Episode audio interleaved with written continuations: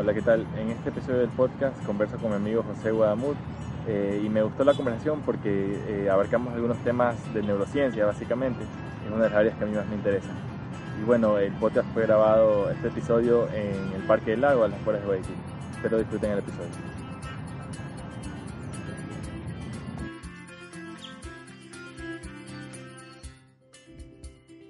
Grabando.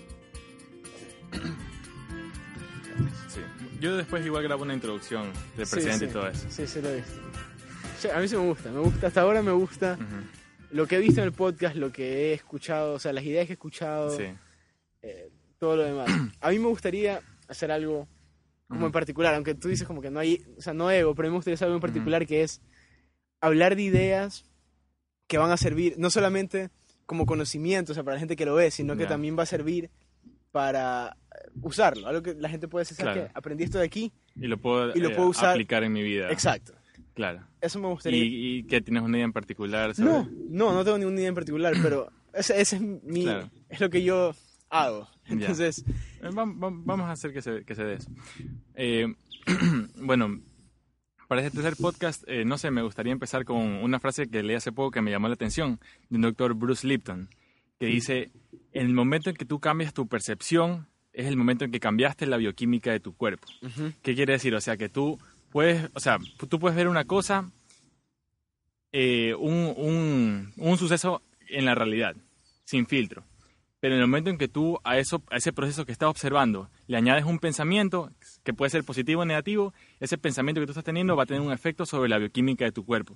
Por ejemplo, si tienes un, un pensamiento negativo, tienes la misma reacción que en la prehistoria si te estuviera persiguiendo un tigre. Liberas adrenalina, eh, va más oxígeno a tus músculos para que puedas correr, eh, tus alveolos, tu parte pulmonar eh, au- aumenta su captación de oxígeno. Entonces, de cierta manera, eh, el cuerpo no reconoce la diferencia entre una, una entre un acecho real y algo imaginario. O sea, tus pensamientos también son interpretados por tu cuerpo como algo negativo. Sí. Entonces, ¿hasta qué punto los pensamientos que nosotros tenemos afectan la manera como nosotros interactuamos en el mundo? O sea, es más, yo te quería hacer una pregunta. Tú que eres Sí. estudiante como de medicina, porque yo, yo lo sé por internet, cosas así, pero tú sabes que la información de internet, a veces de libros, no es tan confiable, no es tan científica. Sí. O sea, ¿qué tan cierto es que, por ejemplo, otra percepción te podría, porque eso es más o menos lo que dice la frase, ¿no? Que otra percepción te da una nueva conexión, Sí. un nuevo, eh, como, nueva- set de, de, de bioquímicos. O sea, cada cosa que tú aprendes literalmente está formando conexiones entre las neuronas, lo que se llama sinapsis. Sí. Eh, entonces, y el cerebro constantemente en el transcurso de tu vida está cambiando. Por eso eso se llama la neuroplasticidad del cerebro. El hecho de que tú, tu cerebro a lo largo de tu vida va cambiando según los inputs que tú tengas de tu entorno. Entonces, tu cerebro no va a ser igual hoy que en un mes, ni que lo que fue hace un año. Claro. Y entonces eso es lo bueno, porque tú vas, tú O sea, físicamente no es igual. físicamente no es igual. O sea, eh, diferentes sitios aumentan, eh, aumentan su, eh, su masa y otros la disminuyen. Por ejemplo, en personas agresivas, por decirte un ejemplo, hay un área del cerebro que se llama la amígdala, que esa es un área que se asocia con el miedo, ¿ya? Y, eh, o sea, está hasta cierto punto estudiado que en personas que han tenido traumas, ese tipo de cosas, tienen una amígdala, este sitio puntual del cerebro agrandado o aumentado en su función. Pero si cambian, por ejemplo, son personas que han tenido un trauma, Sí, por lo tanto lo reviven. ya. O sea, porque así funciona un trauma. Claro. Tienes un trauma, lo revives sí, y estás todos los días pensando en esa nota. sí. Eh, si tienes ese ese trauma, obviamente tu amígdala dices que se, como que se agranda. Ah, se hipertrofia la amígdala. O sea, literalmente los, los... O sea, la neurona tiene las tres partes fundamentales. El núcleo, que es donde está el ADN y donde se metaboliza la energía y todo esto. Y la- eh, el axón, que es, como, eh, que es como el cable eléctrico que lo va a conectar con otra neurona. Con otra neurona. Y, la, y el terminal nervioso, que es el sitio que realmente, o sea, literalmente es el sitio de unión química entre una neurona y otra neurona. Química porque es por medio de los neurotransmisores, o sea, la neurona, lo que se llama la neurona presináptica, libera estos neurotransmisores para pasar de una señal eléctrica a una señal química. Ajá. O sea, eléctrica en el sentido que la, la primera neurona está eh, con sus cargas eléctricas fluctuando. Y una vez que estas cargas eléctricas fluctuando llegaron a la última parte del axón, entonces esto ocasiona la liberación de los neurotransmisores. Entonces pasó de ser una señal eléctrica a una señal química, química. que es receptada por la siguiente neurona y esa siguiente neurona Hace lo mismo. Eh, al receptar esta señal química, ocasionan cambios en su membrana que generan un cambio eléctrico. Entonces es como una interacción. eh, un estímulo eléctrico que se convierte en químico, que se convierte en eléctrico, que se convierte en químico, y eso constantemente, y en todo, o sea, y en todas las áreas del cerebro a la vez, o sea, no es que es algo claro, que claro, pasa y, y se termina. Y va y regresa, y va y regresa. Ajá, Y entonces, ya, digamos que el- esta glándula se, se, se hipertrofia, sí, ¿ya? ajá. Tú puedes, si cambias los hábitos, significa que se puede cambiar. Claro, o sea, si es que tú eh, ejercitas una parte, es igual que un músculo, si tú ejercitas un músculo, este crece. Si tú ejercitas la parte de tu cerebro que te hace sentir miedo, vas a sentir más miedo, más miedo, más miedo, y eso se va a volver parte de tu personalidad. Y con ese cerebro vas a interactuar y vas a hacer todo lo que vas a hacer en tu vida. Entonces vas a ser una persona que tiene un tinte de miedo en, en la manera como interactúa y cómo percibe el mundo. Ya. Y Eh, si cambias eso, y digamos que cambias hábitos, y en algún momento de tu vida dijiste, ¿sabes qué? Yo no Ajá. quiero sentir más miedo. Y Ajá. comienzas a enfocarte en las cosas que, en otras cosas, en cosas Claro. que quieres. Entonces, poco a poco, las sinapsis o las conexiones entre las neuronas cada vez se van debilitando, debilitando, debilitando, hasta que eventualmente algunas puede ser que desaparezcan. Otras van a quedar igual conectadas. Claro. Pero, pero sí, o sea, físicamente tu cerebro cambia según tus pensamientos, según tu- tus actitudes y, y la manera como te desenvuelves en la vida. Chévere, porque sí, o sea, sí había escuchado eso, había leído, pero nunca es como, no sé qué tan científicas son las fuentes que estoy leyendo. Claro, Y además hay estudios desde hace, o sea, gente desde hace años que repite eso, que repite que los pensamientos, pero creo que recién la ciencia ha comenzado a, a poder como probar ese tipo de- Claro. de, cosas. Bueno, es que realmente cómo funciona el cerebro es algo que se comprende muy poco. O sea, lo que se sabe, por ejemplo, que la parte de atrás del cerebro eh, procesa todos los, todos los estímulos visuales. O sea, lo que tú ves con tus ojos, lo que tú estás viendo, realmente no lo estás viendo con los ojos, sino que estas señales que tus ojos captan, estas señales de fotones que tus ojos las captan y las convierten en señales eléctricas que viajan a diferentes partes del cerebro y terminan llegando a la corteza occipital, que es la parte que está más atrás en el cerebro. Entonces, esta percepción que tú tienes de la visión realmente es una recreación neurológica de lo que realmente está afuera. Pues, ajá, ¿Tú crees, o sea, yéndonos más allá, porque esto lo Sí. escuché alguna vez, no sé qué tan real sea. ¿Tú crees que si, por ejemplo, yo veo borroso, puede- se puede hacer un cambio, no, digamos que no en los ojos, pero en la parte que lo está codificando? Ya, pero eso sería bien... Es que sí es un chance complicado. Por ejemplo, no sé qué efectos tendría... No sé, o sea, esa pregunta sí está... Te puedo dar un ejemplo similar. No exactamente con esto del daño en la corteza occipital, porque eso no lo conozco. Pero, por ejemplo, eh, tú tienes eh, cables o axones, o sea, los cables de las Sí. neuronas, que conectan el cere- el- los ojos con diferentes partes del cerebro. ¿ya? Si tienes, por ejemplo, un tumor que crece a un lado de este cable, una parte de tu campo visual falla. Entonces, por ejemplo, eh, los tumores de hipófisis, que es una glándula que está en el centro del cerebro, afectan la visión de ambos ojos. De tal manera que una persona con un tumor de hipófisis tiene una visión, como se denomina visión, en, como los caballos que les ponen unas cosas para que no vean lateral. Sí. Es porque los cables neuronales que, que recetan esta información de las áreas periféricas de la visión están dañados. Entonces la persona solamente puede ver del centro de la visión, o sea, de- desde el punto medio de la visión hacia el centro. Ya. Y muchas veces, bueno, y esto por decirte tumores de hipófisis, pero puede ser diferentes áreas del cerebro que se, diferentes eh, partes neurola- neuronales que se dañen, eh, al punto de que la persona puede que ni siquiera se dé, se dé cuenta de que tiene un daño. O sea, una persona que tiene, eh, no sé, alterada la parte que, que codifica la visión eh, central, o sea, el punto de mayor agudeza visual, si tiene algo que, esté, que dañe esta área del cerebro o esta, este circuito neuronal, probablemente ni siquiera se dé cuenta que tiene esa falla, hasta que alguien le diga, oye, que no ves, o, o Ya, se manifiesta de alguna claro. manera en su vida, pero esa persona no se da cuenta. Claro, claro, claro. Es normal. Para ellos es normal. Ajá, Que creo que es algo que pasa, o sea, no solamente con la visión, sino también con lo que estábamos hablando de, por ejemplo, ser, eno- o sea, ser enojón, ser alguien que, que explota. claro. Es algo que la gente toma como que por hecho. Es una cuestión de hábito, o sea, si tú, ya, si tú todos los días de tu vida actúas así, ya haces tu normal. Claro. Pero para otra persona que no te conoce y, y ve a una persona así energúmena actuando de la nada de, de esa manera eh, agresiva, para esa persona que no tiene ese estilo de vida ni esa, ni, esa manera de ser, sí le impacta, cuando para ti puede ser normal. Claro. Pero ¿por qué para ti es normal? Porque es algo que tú, o sea, por lo general alguien que tiene esos rasgos de personalidad es porque lo ha visto en su casa o en las personas más cercanas. Entonces, si tú de bebé te crías con una familia que se gritan entre ellos, esa va a ser lo normal para ti. Claro. Y sin darte cuenta vas a crecer con esa actitud agrediendo a las otras personas, pero para ti eso es normal porque es lo que tú viviste. Exacto. Es, es- bueno, es lo que se ve en muchos casos, por ejemplo, en, en la educación. Y, y esto lo he escuchado muchas veces, que es como que, ah, en mi época no era así. Sí. ¿Cuándo fue? Hace poco.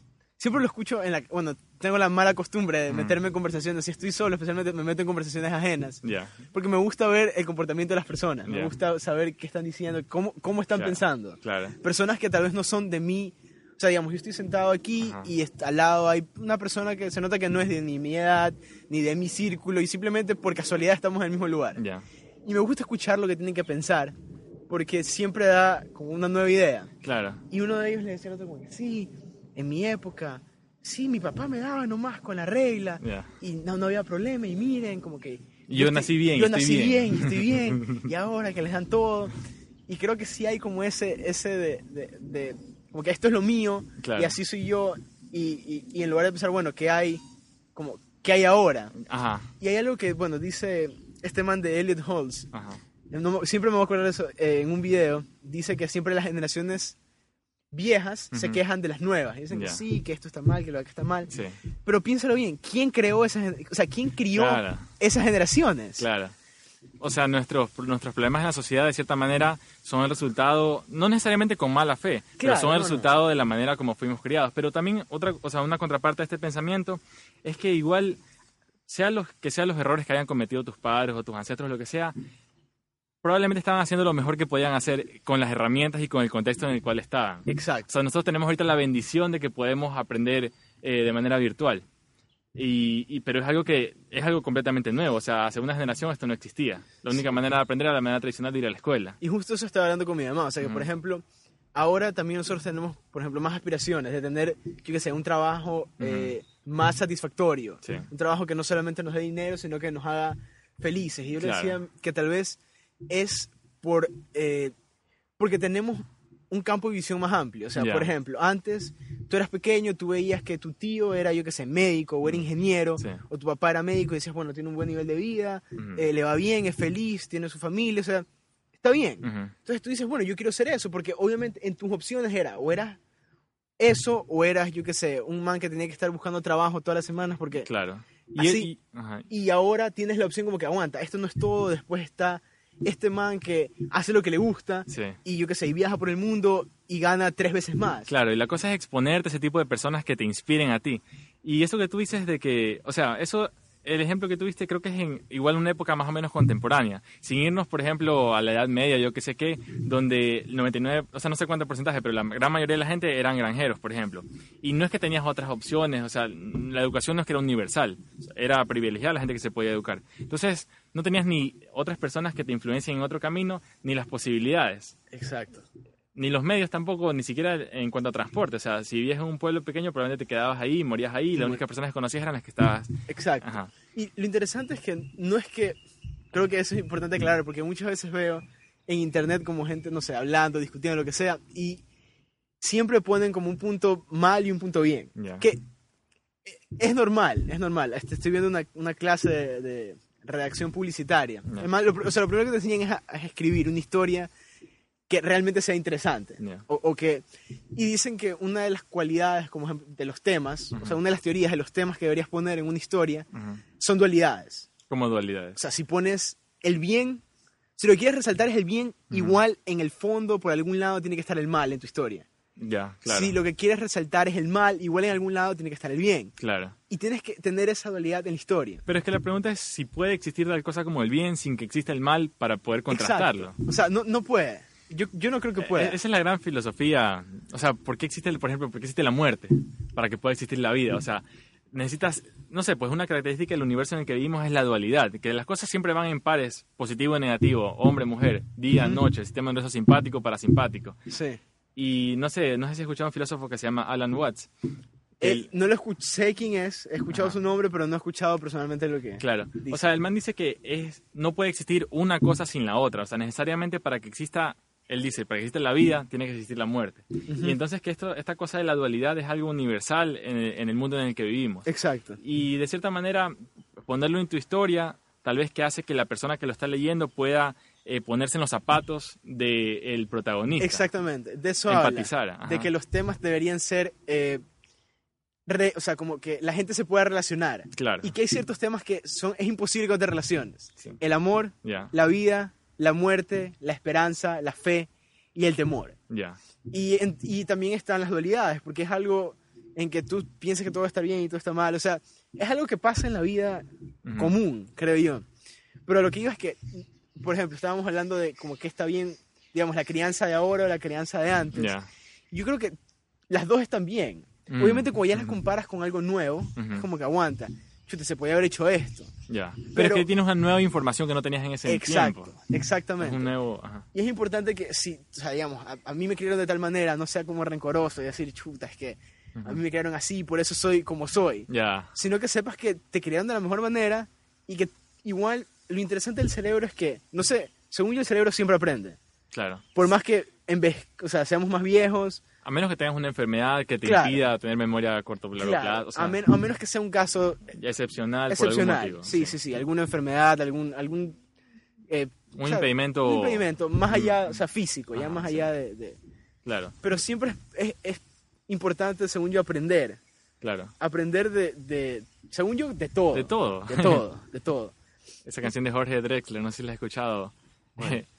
En, en- en las líricas dice, se aprende en todos lados, en la puerta de un hospital y ni sé qué en otro sitio. O sea, toda situación, um, toda situación en tu vida es algo de lo que tú puedes sacar provecho.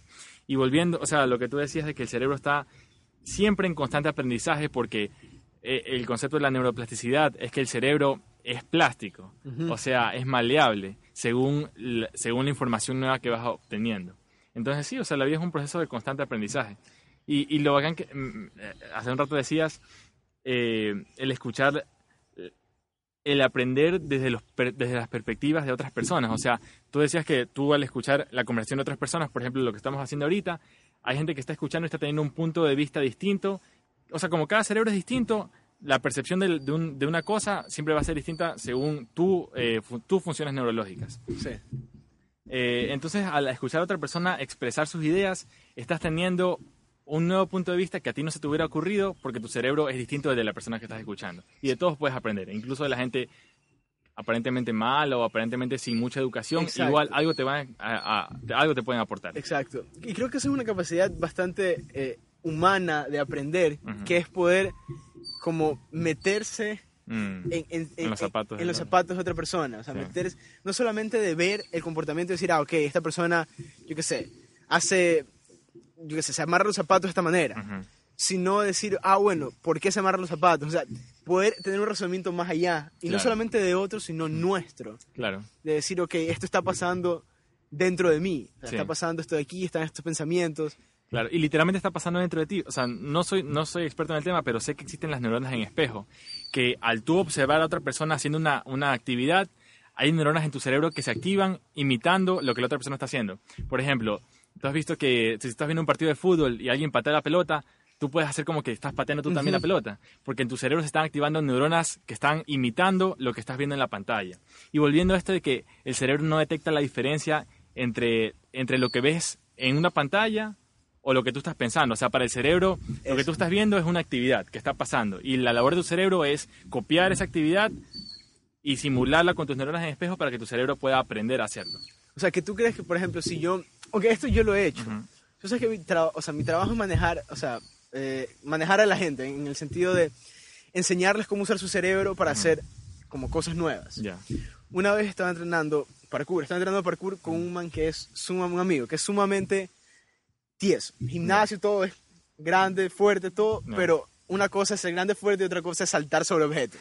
¿Ya? Y lo que él decía en su cabeza era, eh, no, no, yo, yo soy tieso, yo no puedo, Claro, eh, esto de aquí yo no voy a poder. claro.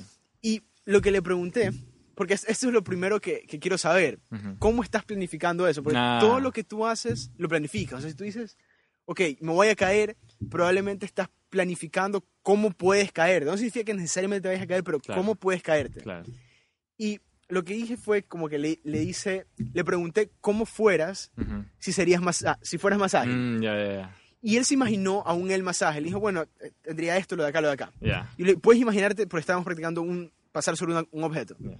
Puedes imaginarte haciéndolo más ágil. Dice, sí. Ya. Luego lo hice como adentrarse y que no solamente se vea a él haciéndolo, sino como que siente en su cuerpo que lo está haciendo Claro. sin hacerlo. Claro. Y de ahí lo hice hacerlo en la realidad. Ya. Y el salto fue tremendo. O sea, de lo que estaba haciendo al principio a lo que hizo después Claro. fue tremendo. Entonces, esto también puede ser neuronas espejo ¿O, Mm. o con qué tendría que ver? Mm, neurofisiológicamente no te podría decir qué es lo que es que creo que ni siquiera se entiende o al menos yo no- mm, o al menos yo no, no domino en ese tema pero sí o sea yo eh, paralelo a lo que tú estás diciendo yo he escuchado que esa es una manera como los atletas olímpicos se entrenan o sea previo a la competencia ellos se imaginan que lo van a hacer excelente o sea cómo, cómo van a, a romper el récord o cómo lo van a hacer de la mejor manera posible y eso entrena neurológicamente al cerebro a actuar de la manera correcta en el momento en que sí esté, o sea, ya no, ya cuando estés compitiendo no va a ser la primera vez que tu cerebro se va a ver en esa situación, sino que en, su- Exacto. en tu mente ya vas a haber hecho un ensayo de cierta manera. Y, y sí, o sea, con lo que tú dices que le decías a tu, ami- a tu amigo, ¿cómo te, ¿cómo te imaginas que actuarías tú si fueras más elástico? Entonces ya le está, o sea, ya su cerebro está yendo hacia esa actividad desde, de- con otra perspectiva, o sea, con la perspectiva de que es más ágil. Y eso creo que puede funcionar con todo, o sea, eh, Sí. no sé una manera tangible de ver eso, pero supongo que tú te podrías predisponer a que lo vas a hacer mejor, una actividad, si es que vas con esa mentalidad. O sea, que hace poco, justo me estaban contando, eh, ayer, sí, el 9, ayer, salió un video en, creo que es la televisión de Londres, no creo si es ABC, BBC, no sé, eh, donde está, el, bueno, el creador de la PNL está, eh, y le hace una terapia, le cura una fobia Ya, al presentador, ya. o sea, al, al- man que presenta la. Ujú. Y él la cura como en, dicen que es como 10 minutos, 5 minutos, es, es sumamente rápido. Ya. Y le dice, una de las cosas que le dice es que se imagine, hace otras cosas antes, pero una de las cosas ya después que hizo ciertas herramientas, le dice que se imagine a él mismo tocando una serpiente, porque tenía fobias de serpientes, tocando una serpiente. Ujú. Y luego traen la serpiente, real, y él se acerca y la toca.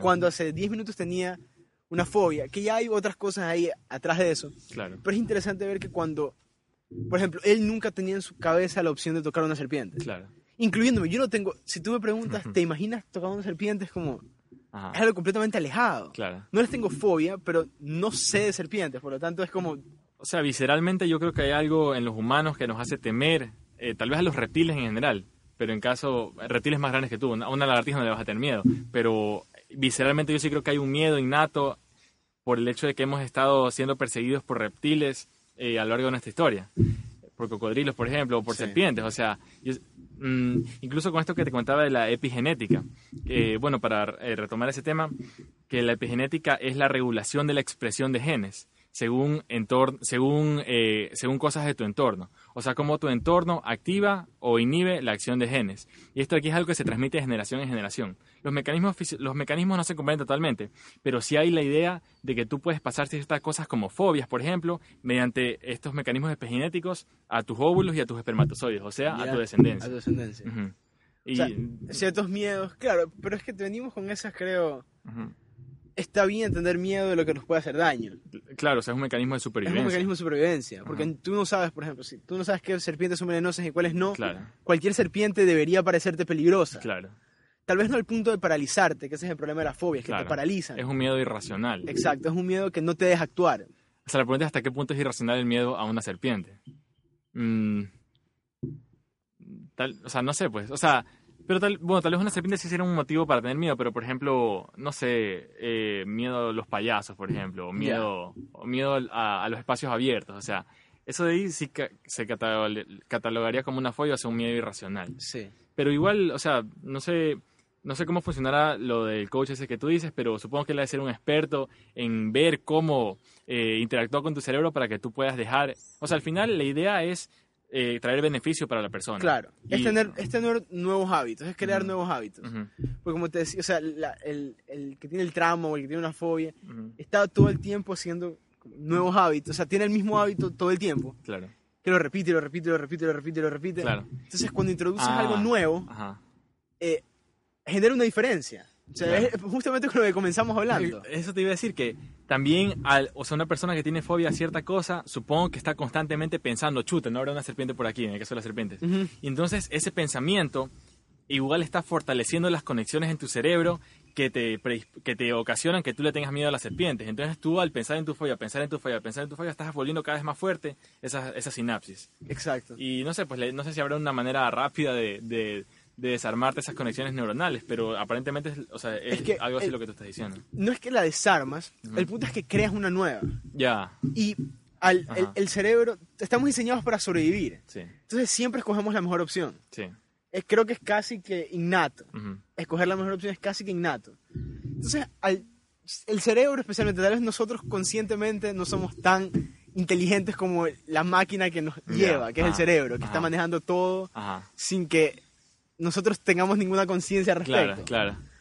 Claro, eso es lo que dice Elliot Holtz también. Que, este man, que tú, o sea, tu cuerpo es increíblemente inteligente, pero solamente una pequeña parte de esa inteligencia es la que llega a la conciencia de la cual tú estás, vale la redundancia, consciente. Exacto. Pero digamos, tu cuerpo está latiendo tu corazón, constantemente latiendo el corazón, respirando sin que tú lo pienses, o lo puedes pensar también, pero si no, si te olvidas de respirar no es que... no es que paras de respirar, estás exacto. secretando hormonas, estás secretando enzimas digestivas, o sea, tu cuerpo continúa de manera ordenada, inteligente, sin que tú tengas que pensar en ello.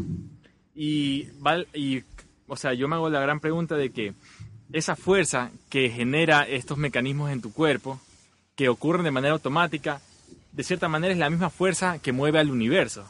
O sea, lo que hace que la o sea, por ejemplo, un animal, no sé, un ratón, un conejo, no es consciente de lo que está haciendo, o sea, no es que está pensando, pero igual está llevando a cabo mecanismos fisiológicos muy similares a los nuestros. Exacto.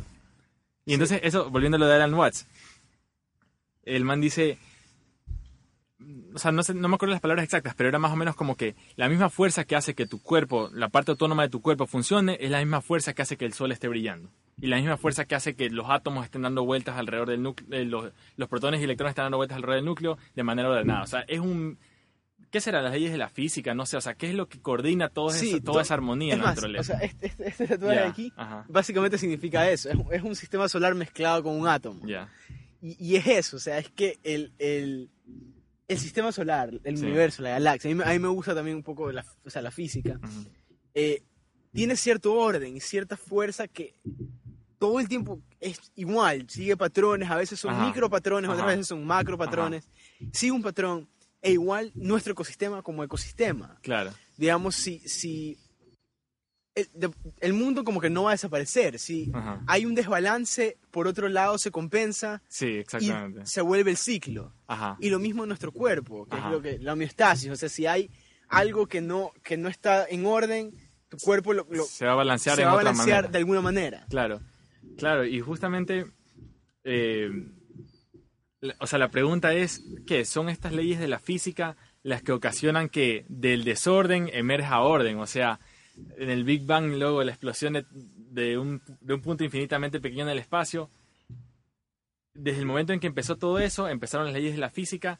y después de miles de millones de años vemos un planeta en el que cosas tan complejas como la vida humana pueden emerger. Exacto. Pero la pregunta para mí es, ¿ese potencial para vida humana viene intrínseco en las leyes de la física que están presentes en nuestro universo?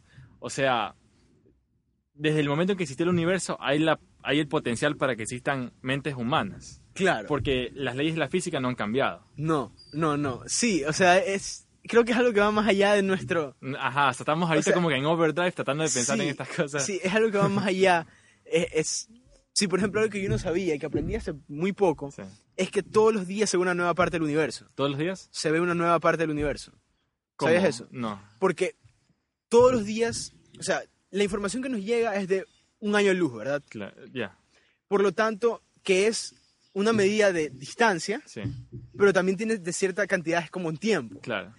Entonces, todos los días es un nuevo, o sea, es un nuevo día allá también. Ya. Entonces nos llega información nueva, que está más lejos.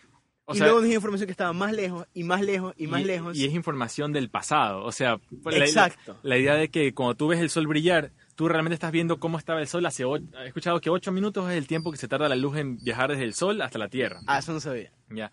Entonces que tú al ver el sol, lo que estás viendo es una representación de cómo estaba el sol hace 8 minutos. O sea, si el sol de la nada dejara de existir, nosotros no nos daríamos cuenta hasta Hasta después de que, ocho de que los últimos fotones que salieron del sol llegaron a la Tierra.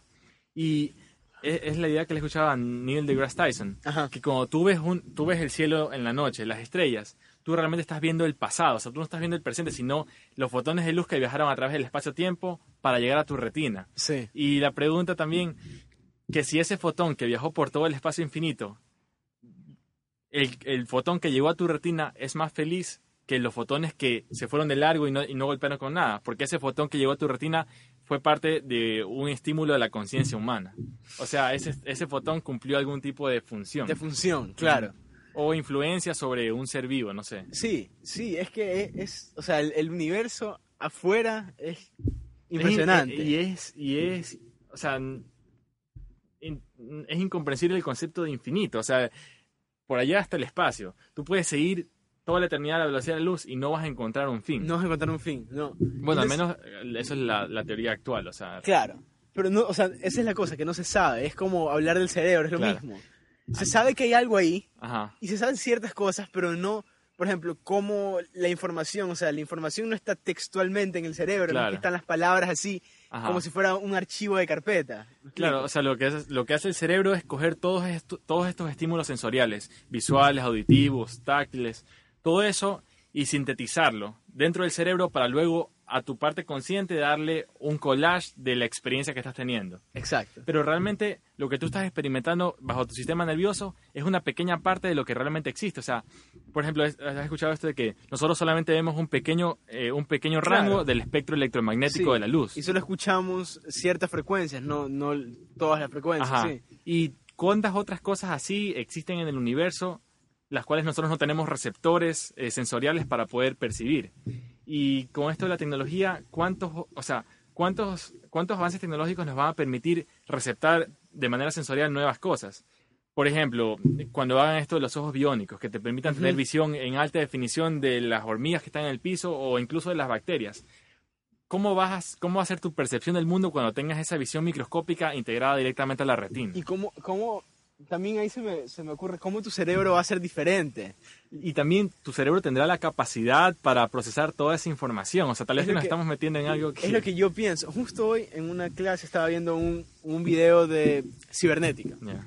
Y hablaban de esto, de cómo podemos integrar chips, podemos integrar Mm. partes biónicas, partes Claro. o sea, cibernéticas, eh, para, para eh, tener más capacidades, para escuchar más eh, audio, o sea, Claro. más, más frecuencias, para poder ver más allá. Ajá. No sé, no- y es lo que yo me preguntaba, no sé qué tan eh, biológicamente dispuestos, es algo que habrá que averiguar, pero no, no sé qué tan biológicamente dispuestos estemos a soportar eso, tal Claro. vez un exceso de estímulos, o sea, no, no podría decirte, Bueno, o sea, yo voy a la idea de que lo que hace la tecnología es permitirte hacer cosas que con tu cuerpo solamente no podrías. podrías. Eh, en otro podcast decíamos que la primera una de las primeras tecnologías fueron las primeras herramientas de piedra, que le permitieron a los prehumanos cazar por primera vez animales más grandes que ellos. Entonces es extender tus capacidades. Sí, e- e- es interesante, pero lo que me parece más interesante es que, bueno, no, no somos los únicos animales que creamos eh, Herramientas. herramientas, porque hay, hay primates que crean herramientas, pero nosotros llevamos más allá, o sea, digamos, pasamos de armar Cosas de supervivencia. algo de piedra Ajá. a tener este micrófono. Ya. Convierte lo que en ese momento, o sea, cuando se armaron esas armas de piedra, no se Ah. sabía ni siquiera que había energía, diferentes tipos de energía. Claro. Tenías algo como energía, eh, como ondas eh, de Sonora, sonido, ajá. ondas sonoras Ajá. que se podían convertir en energía eléctrica, que Claro. es básicamente lo que hace La... esto de aquí. Ajá. Y tu micrófono, bueno, va un- esto ya me meto en mi parte nerd, ¿no? Pero va un poco más allá porque es MIDI. Entonces Sí. convierte esos impulsos eléctricos en señales para que tu computadora lo decodifique no solamente como audio, Sí. sino como una señal Claro. MIDI, ¿me explico? Claro, y luego tú pones play y esa señal eléctrica se convierte en una, en una onda sonora. Ajá. Y viaja por el espacio, por ejemplo, si te pones audífonos, eh, esas ondas sonoras viajan de tus audífonos a tu, a tu tímpano. Y tu tímpano lo que hace es vibrar. Y esa vibración la, la vuelve a convertir en señales eléctricas que luego la procesas tu cerebro. Exacto. Entonces volvemos a la cosa que es un, un toma, un va y ven, va y ven Sí. de información que se convierte en un, base energética, de eléctrica a onda sonora, luego regresa eléctrica. Y al final, ¿qué es? Solamente es información, Es unos y ceros. es Unos- información. Ajá. ¿Y la información qué es? Unos y ceros. Sí. O sea, es otra dualidad, día y noche, uno y, cero. es- y esa es la nota, ¿no? Que no sabemos cómo... Porque unos y ceros es en la computadora, pero nuestro cerebro no es así. ¿Sabes que De lo que es... O sea, yo en verdad creo que sí sería así, porque las neuronas tienen dos estados en los que pueden estar. Pueden estar activadas o despolarizadas, como se les dice, o pueden estar inhibidas. Entonces también, o sea, o están activadas o están inhibidas, activadas o inhibidas. Y eso es algo que está pasando todo el tiempo en el cerebro, o sea, es como un tac, tac, tac, tac. constantemente. Entonces yo sí iría a, la- a que en el cerebro hay otra dualidad, de unos y ceros, o neuronas activadas o apagadas. O sea, activadas ¿tú apagadas. crees que, por ejemplo, aquí hay cuatro neuronas, entonces si estas dos están eh, encendidas y estas dos están apagadas, es un mensaje, una información. Ajá. Y si es al revés, las otras, las dos, estas dos están apagadas estas dos están encendidas, otro mensaje. Sabes que es bien complejo y no lo comprendo en su total- en su totalidad. Pero lo que he escuchado no es tan eh, directo la comunicación entre neuronas. O sea, por ejemplo, si, si hay que enviar una señal a cierto grupo neuronal, puede ser que el cerebro intente enviarla una vez y, no, y, no, no, y las otras neuronas no recepten el mensaje. Puede ser que lo intenten de nuevo y tampoco recepten. Puede ser que lo intenten a la tercera y esta vez sí lo receptaron. ¿Ya? Y eso es algo más o menos aleatorio. O sea, lo que hace la neurona es enviar un impulso eléctrico. Y si la otra neurona, la neurona que recibe este impulso, está en las condiciones adecuadas, ese impulso eléctrico va a causar cambios en su membrana celular que ocasionan que se genere un nuevo impulso eléctrico en esta segunda neurona. Pero eso es algo que lo único que puede hacer esta segunda neurona es recibir ese estímulo, pero no necesariamente va a ser estimulada o va a ser activada. Ya. O sea, puede ser que se active, puede ser que no. Y eso es algo aleatorio. Es aleatorio. Ajá, y no se comprende, o al menos yo no lo comprendo y no sé quién lo comprende. Claro. Si alguien lo comprende, por favor. Pero ahora, eso, eso es lo que viene del desarrollo, ¿no? Que la gente comience, que se hagan descubrimientos nuevos y que se hagan cosas así. Claro. Y lo interesante de, de hablábamos de las herramientas de piedra, que Sí. las tecnologías o las herramientas son es algo que nosotros hemos creado para facilitar algo que naturalmente no sería posible. Claro. Y que para mí todo tiene su valor, incluso las que después han descubierto como malas. O sea, por ejemplo, yo qué sé, el invento, el mejor y peor invento que hemos hecho creo que es el plástico. Ya. Ya, que es un invento fascinante porque bajó costos, hizo que todo sea más accesible al Claro. resto del mundo, Claro. y que sea posible enviar comida a lugares donde no era posible Claro. antes. Pero no tomamos en cuenta el pequeño detalle que eso demora no sé cuántos miles de años en degradar. Exacto. Entonces, en ese momento fue, wow, pero obviamente ahora estamos descubriendo que tenemos que desarrollar nuevas maneras para, que, que también es lo que hablaba, que no hay bien y no hay mal. O sea, No, o sea, la tecnología no es. Eso se dice que la tecnología es amoral. O sea, no es ni buena ni mala.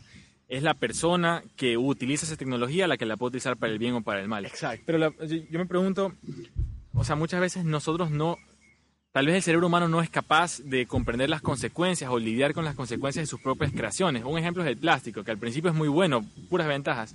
Después de no sé cuántos, 50 años o lo que sea, nos damos cuenta de las repercusiones en el ambiente.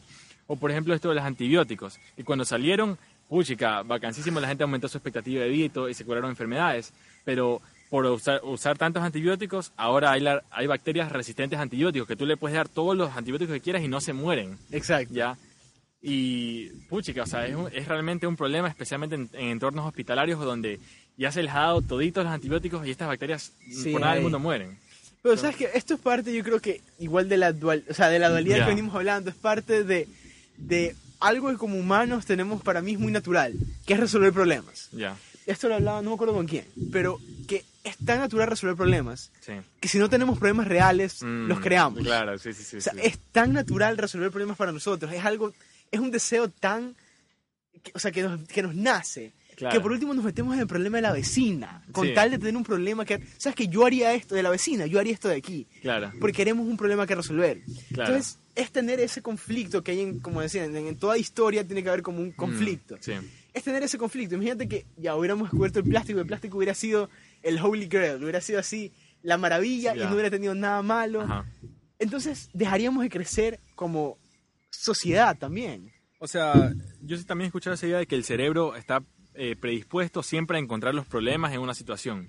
Tú pu- puedes tener en tu situación, no sé, económica, familiar, lo que sea, infinidad de cosas buenas, pero el cerebro se enfoca en las cosas que no están bien. Y de cierta manera, y también, bueno, depende cómo tú te hayas entrenado para tus procesos mentales. Tú puedes ser, la idea es hacerte consciente de esto, de que el cerebro tiene una predisposición a ver los errores. ¿Y tú crees que Ajá. eso es así como ya viene de fábrica o que se aprende?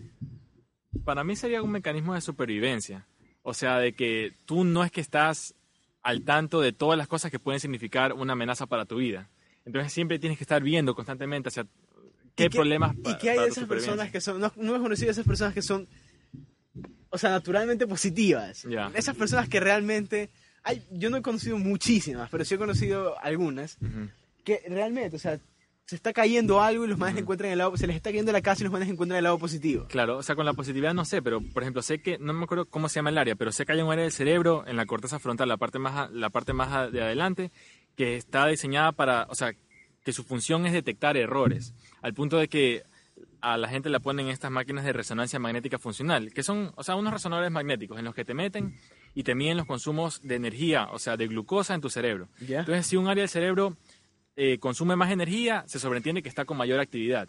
Entonces lo ponen al man así a resolver un problema, o lo ponen así, mira qué está de malo en esta, en esta foto, o cuál es el error en esta foto.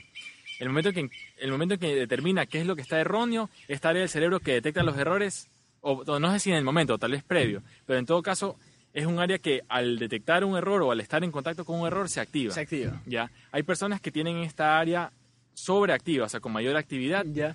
Y muchas veces caen en lo que se conoce como eh, síndrome obsesivo compulsivo o desórdenes obsesivos compulsivos, Ya. en los que tú estás constantemente buscando cosas eh, que pueden estar mal. O sea, por ejemplo, la gente que, no sé, sales de tu casa y dices, chuta, cerrar la puerta. No me acuerdo, voy a regresar a ver. Ya, sí está cerrada, bueno, y se vuelven a ir. Luego, chuta, pero de verdad cerrar, ¿no será que, no será que quedó entre, entre pareja o algo así? En todo caso, una persona con características obsesivas compulsivas, por lo general es una persona que tiene esta área del cerebro con mayor actividad. Y esto por decirte con el área que determina los problemas, pero no sé si haya un área o, una, o un circuito neuronal que tenga que ver con, la, con el positivismo o el, O sea, o el negativismo. Más que positivismo, digamos que encontrar soluciones. Ujú. Porque, cu- o sea, ¿habrá alguna diferencia en encontrar un problema y encontrar una solución? Neurológicamente habrá una diferencia. Mm, la verdad que no sé. Porque, o sea, hay gente que naturalmente encuentra los problemas, Claro. pero que no hace nada al respecto. ya. O sea, es como, ah, yo qué sé, en esta ciudad todo el mundo bota la basura en la calle, Mm, ¿ya? ujú. Pero cuando le toca, yo qué sé, botar la basura en, en el tacho, igual le deja chuta, pero es que no hay tacho aquí, entonces lo deja por Uf, ahí. Claro. Ajá, Claro, esa es la idea de que hay gente que quiere cambiar el mundo, pero no pueden arreglar su cuarto. exacto.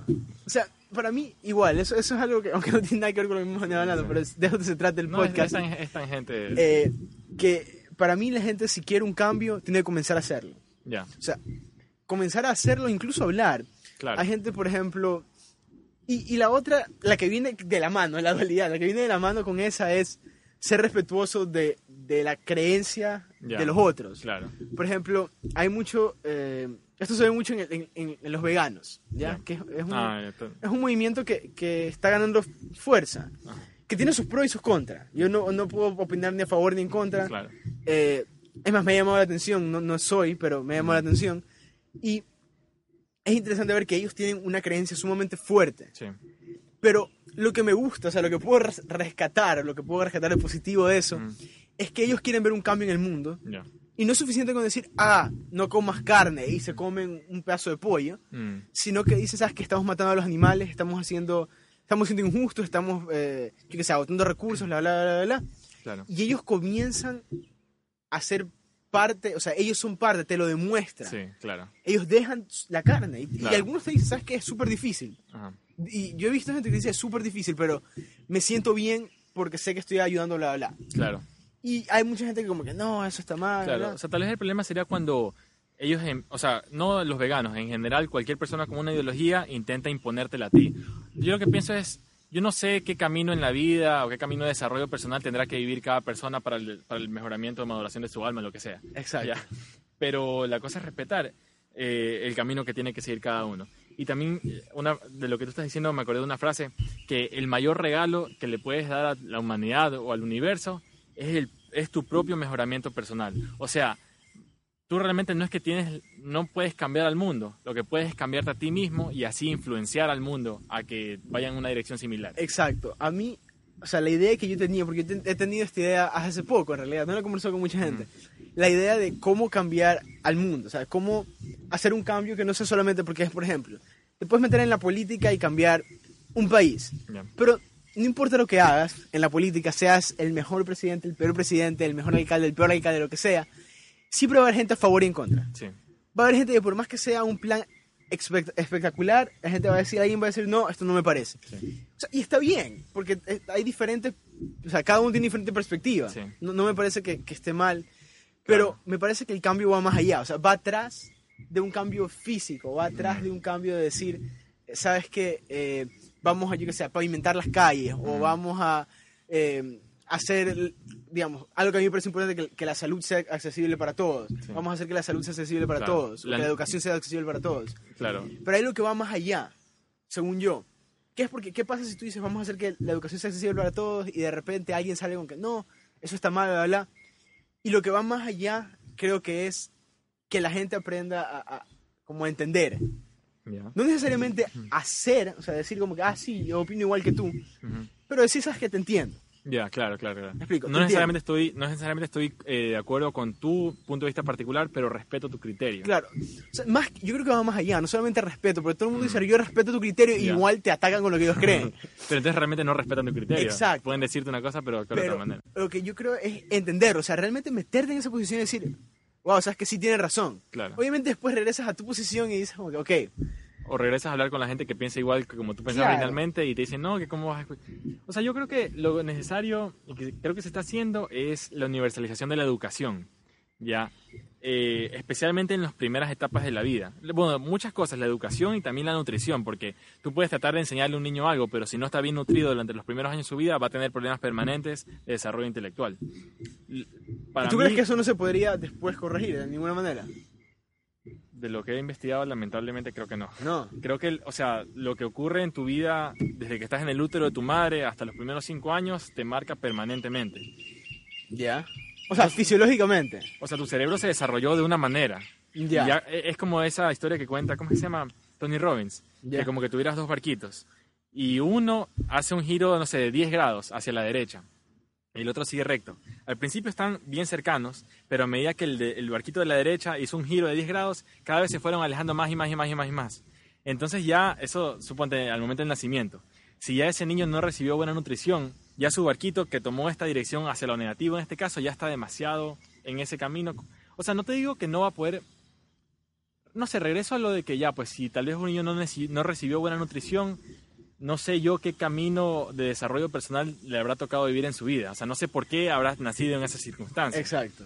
Pero desde un nivel de sociedad, yo sí creo que debemos enfocarnos en que todos los niños, desde que están en el útero, reciben, niños y niñas obviamente, Claro. reciban nutrición adecuada y estímulos adecuados Claro. en las primeras etapas de su vida. Y así vamos a tener una sociedad distinta en próximas Has generaciones. visto que, que no sé qué tan cierto sea esto, así que, pero que en Finlandia supuestamente eh, hasta los, no me acuerdo qué edad, como 7, 8 años, tal vez un poquito menos, pero una edad mucho mayor, mucho más que aquí, los niños no van, o sea, van a la escuela, pero no van, creo que, es más, creo que no van a la escuela, y si van a la escuela no van a aprender a hablar, a sumar, No van a sentarse en una jugar. clase. Ah, claro, claro. Van a jugar. O sea, son niños que hasta los 7 años van a, van a jugar. Luego a los 7 años los llevan a... Les enseñan lo básico, que deberías aprender para hacer cualquier trabajo. Leer, Eh, escribir, leer, multiplicar, escribir, sumar, multiplicar. Exacto. Básico. Y luego el que quiere dice, ok, quiero aprender esto de aquí. Lo interesante es que las clases que después les ponen, no les ponen, por ejemplo, yo qué sé, literatura 1 Ya, o literatura universal o cosas, nombres así como bien aburridos claro. sino que le ponen, yo qué sé, eh, esta clase va a ser de El Principito, Ya. Y no solo hablan de libro, Sí. sino que hablan, ahí meten historia social, meten, eh, si hay un avión, meten como un poco de, de- de- de física del avión, o Claro. sea, comienzan a meter Claro. todo lo que abarca esa historia. Claro. Y, les enseñan a partir de algo que les interesó, porque eso escoge el niño y le dice, bueno, como de qué historia te interesa más o qué, qué cosa te interesa más. Ah, Me Claro. interesa aprender de carritos, yo qué sé. Claro, entonces elige lo que a ti te da, o sea, darle rienda suelta a tu curiosidad, elige lo que a ti te apasiona o te llama la atención y vuélvete un experto en esa área del conocimiento que es la que tú por algún motivo, tu cerebro tiene destreza ex- excepcional para eso. No obligarle a un cerebro que no es matemático a tratar de hacer matemáticas, ¿Y tú crees, no va a que, poder. tú crees que hay cosas así? Que hay como cerebros matemáticos. O sea, así como hay personalidades distintas, los cerebros tienen cualidades distintas Pero- en las que... O sea, ¿tú crees que, por ejemplo, una persona que es buena en matemáticas, no te- o sea, una persona que es mala en Ajá. matemáticas no tendría la misma capacidad matemática que una persona que es buenísima en matemáticas? No, Mm. no me refiero, por ejemplo, obviamente la persona que es buenísima en matemáticas, uno le gusta, Ujú. dos lo ha hecho bastante tiempo, Sí. por lo tanto, probablemente va a poder hacer, yo qué sé, problemas avanzados. Claro, Pero si esa persona de un día al otro decide como que sabes que me quiero volver bueno en matemáticas, tal vez no llegue a ser tan bueno, pero sí llega a ser claro. bastante decente. O sea, sí, o sea, volviendo al tema de la neuroplasticidad, tu cerebro es más plástico en las primeras etapas de tu vida. O sea, tal vez tú puedas desarrollar mayor destreza en cuanto a matemáticas en un niño pequeño que en un adolescente que ya quiso aprender de viejo y, y- y no se desarrolló en ese sentido en las etapas primeras de su vida.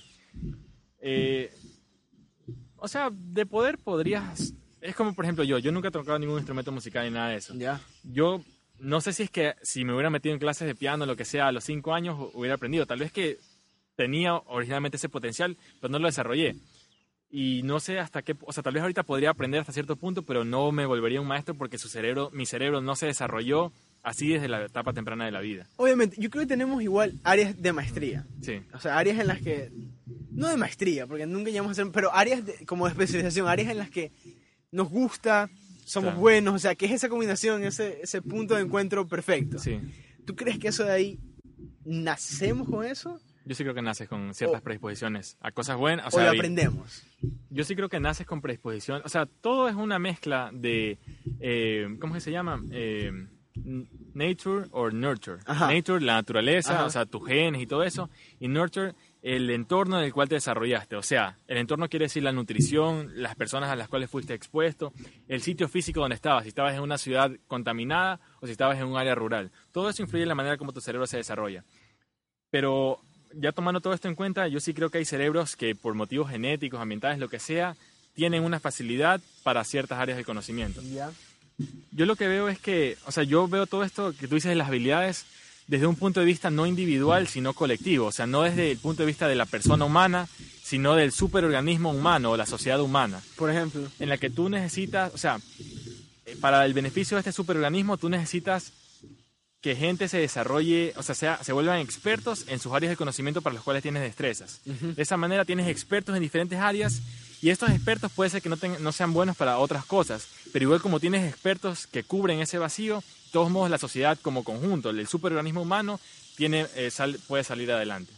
Sí, sí, eso yo sí creo. No lo había visto así nunca. O sea, ¿Quieres revisar si, Sí, no si sé. el audio está captando eso? O tal vez podemos ir. eh, Creo que vamos a hacer una pausa porque ah, están cortando el CF por aquí, entonces Tal vez está, ya. ya regresamos.